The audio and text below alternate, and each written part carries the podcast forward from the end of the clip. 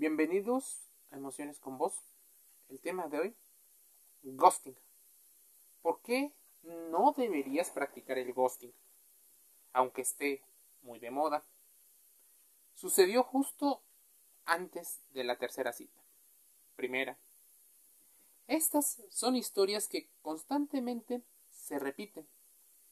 Las consecuencias, por desgracia, que tiene el ghosting o el fantasmear tiene que ver con esta tendencia justo que viene del inglés ghost, que es fantasma, y que se refiere a aquellas personas que pueden estar iniciando algún tipo de relación con una persona y de repente, un día, desaparece como un fantasma. Déjame decirte que el fenómeno es mucho más complejo de lo que aparentemente trata. No intentamos justificar, no debes de practicarlo, pero debes de entender un contexto mucho más amplio, debes de entender la psicología que hay detrás de ello y también debes de considerar que existen similitudes, por ejemplo, con el Caspering. Estas son tendencias que pueden tener muchas similitudes con la manipulación. Hablando bien, todo parece ir bien, aparentemente, sin embargo, se produce esta desaparición el amor es algo vivo y atraviesa por diferentes etapas, pero hay ocasiones en las que termina de manera fulminante. Según un estudio de la Universidad de Western Ontario, el 65% de los encuestados reconocen haber hecho ghosting y un 72% dijo haberlo sufrido. Es algo que tal vez es más común o tal vez no se había estudiado de esa manera en años previos. Esta desaparición también sigue con la tendencia del Caspering, que viene del fantasma más famoso de la televisión, Casper. Quien te hace Caspering son aquellas personas que te van dando largas y no acaban quedando contigo jamás. Esta es la diferencia más sustancial con el ghosting. Las consecuencias del ghosting es que la víctima siente culpa por haber hecho algo mal se obsesiona por encontrar una explicación que justifique la desaparición. Su autoestima se daña y sufrimos daños colaterales. Nos sentimos tal vez humillados. Todo esto se produce porque necesitamos comprender el porqué de las cosas y nos hacemos preguntas. Pero muchas de esas preguntas tenían una respuesta en lo que probablemente fue la relación y estos mensajes que te fueron enviando mediante la comunicación verbal y la no verbal. ¿Le pusiste atención a ello?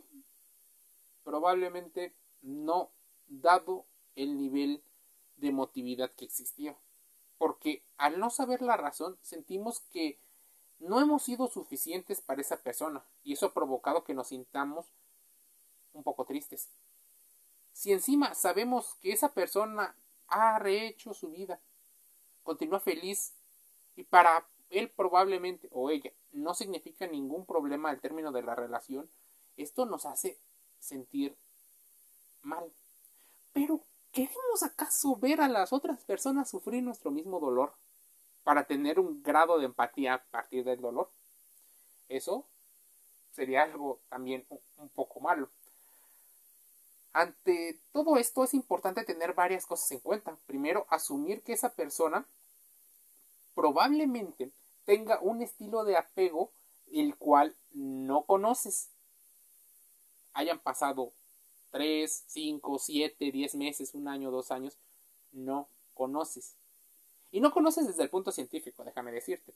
Es más, tal vez ni siquiera conoces tu propio estilo de apego, las formas en las que te relacionas y el lenguaje del amor que utilizas. Tal vez, y solo tal vez, existen otras características que es importante que contrastes la información aquí dicha. Esta persona probablemente ya es parte del pasado, pero debes, si vas a buscar las explicaciones por las cuales terminó, antes que buscarlas afuera, podría ser importante que las contrastes con lo que tú sueles hacer. No hablamos de culpabilidad, hablamos de responsabilidad. ¿Qué tanta responsabilidad pudiste llegar a tener porque eso te libera de la culpa. El, el entender bien lo que tú mismo haces es importante, pero no solo de forma reactiva. Ahora bien, el ghosting se entiende también porque genera una culpa. La culpa no es tuya. Eso hay que tenerlo claro desde el primer momento. En ellos vas a encontrar una explicación un tanto lógica de por qué se hace o no se hace. También debes de considerar una palabra, contacto cero. Existen relaciones sumamente tóxicas y tal vez es porque entre las dos personas al principio hay una buena relación de tipo sexual, de tipo químico, pero para formar una relación mucho más formal y estable no son tan compatibles. El contacto cero muchas veces tiene que ver con una persona que pone sus límites. ¿Por qué el ghosting podría ser peligroso? Incluso es una herramienta de comunicación que muchas personas de personalidades un tanto narcisistas utilizan, teniendo en cuenta que posiblemente todos tengamos un grado menor o mayor al narcisismo. Algunas personas mencionan esa situación de narcisismo con parte del autoconcepto, pero esto no es un blog de psicología. Esto es una búsqueda de explicar algunos de los fenómenos haciendo reflexiones acerca de términos importantes. Ya te mencionamos ghosting, caspering, contacto cero, refuerzo intermitente. Y si quieres escuchar más conceptos, está el podcast de Spotify. Las personas que comunican a partir del ghosting muchas veces sí lo hacen para hacer este refuerzo intermitente, ese ir y venir constantemente. Probablemente tú no quieras vivir una relación con una persona que desaparece, pero te has puesto a pensar que no sea una mala persona, sino tal vez tenga un apego evitativo. Las personas de apego evitativo suelen sentirse abrumados con el tema de demasiado contacto y emotividad. Tal vez la relación fue demasiado rápida y eso genera ansiedad en una de las dos partes. Uno se acerca y otro se aleja necesitando su espacio. Puede desaparecer porque no seas capaz de ponerle freno a tus emociones, de darle el espacio al otro, de necesitar que el otro llene ese espacio o tal vez un vacío. Esa es la otra parte de por qué una persona podría hacer un ghosting. No hablemos solo de lo bueno, sino del lado. ¿Por qué se hace? ¿Por qué la gente desaparece tal vez sin mayor explicación? Es importante conocerlo, pero ¿cómo? Contrastando y llevando un diario de las emociones. Cortar abruptamente la comunicación con un interés romántico, eso trata el ghosting. La persona desaparece sin previo aviso. Y los términos ghoster y ghosty ghosty, la víctima, y ghoster, la persona que lo hace. Por lo general, los ghosty quedan heridos y confundidos, esperan respuestas a mensajes de texto y llamadas que probablemente nunca llegarán. El ghosting no es una definición revolucionaria como muchos esperaban, es solo un nombre nuevo para algo que los humanos llevan haciendo durante mucho tiempo. Y mucho tiempo no te estoy hablando 10 o 20 años, estoy hablando de 200, 300, 500, mil años. Mucho tiempo, se ha vuelto una situación cada vez de mayor importancia en la sociedad. Ebony Hudlin, profesora de los estudios de comunicación de Long Beach State, dice que actualmente muchas personas pueden desaparecer para siempre porque la mayor parte de sus relaciones se llevan a cabo a través de la mensajería y de las redes sociales. Sin embargo, existen dos modalidades de ghosting que no implican desaparecer por completo. En una, la persona usa una forma particularmente manipuladora de terrorismo emocional, registrándose de vez en cuando para mantener abiertas las opciones.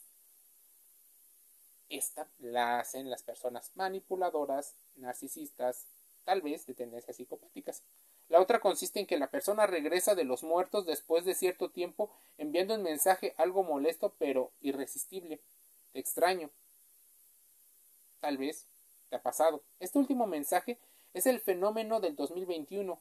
donde una persona pretende no ser asfixiada por la otra persona. ¿Por qué se hace ghosting? A nadie le gusta ser un fantasma o un muerto viviente, que parece de vez en mucho tiempo. Hay personas que necesitan mucho más contacto. Tal vez la otra persona lo sabe, pero tú eres capaz de poner límites.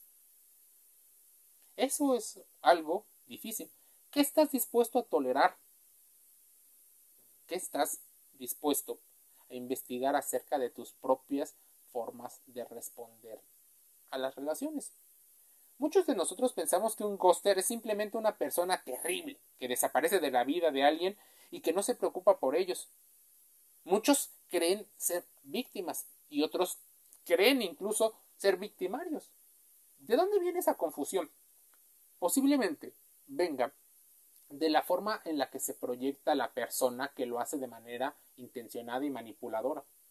Tal vez te ha pasado que muchas personas utilizan el ghosting para castigar al otro individuo. Pero ¿qué pasa si por castigarlo hay una proyección, hay una mimetización y tú te sientes el culpable? Ahí es donde no sabemos bien quién es quién, qué rol tiene la otra persona. Por otro lado, un estudio del 2018 de los investigadores de la psicología Dividieron a las personas en aquellos que tienen una mentalidad fija sobre el futuro y creen en el destino y otras que piensan que una relación está destinada a ser o no. Aquellos que tienen una mentalidad de crecimiento y creen que las relaciones se construyen poco a poco. Encontraron que las personas con creencia de destinos más fuertes tenían un 60% más de posibilidades que el otro grupo de ver el efecto ghosting como una forma aceptable de terminar una relación y tenían más probabilidades de hacerlo. ¿Consejos para lidiar con el ghosting?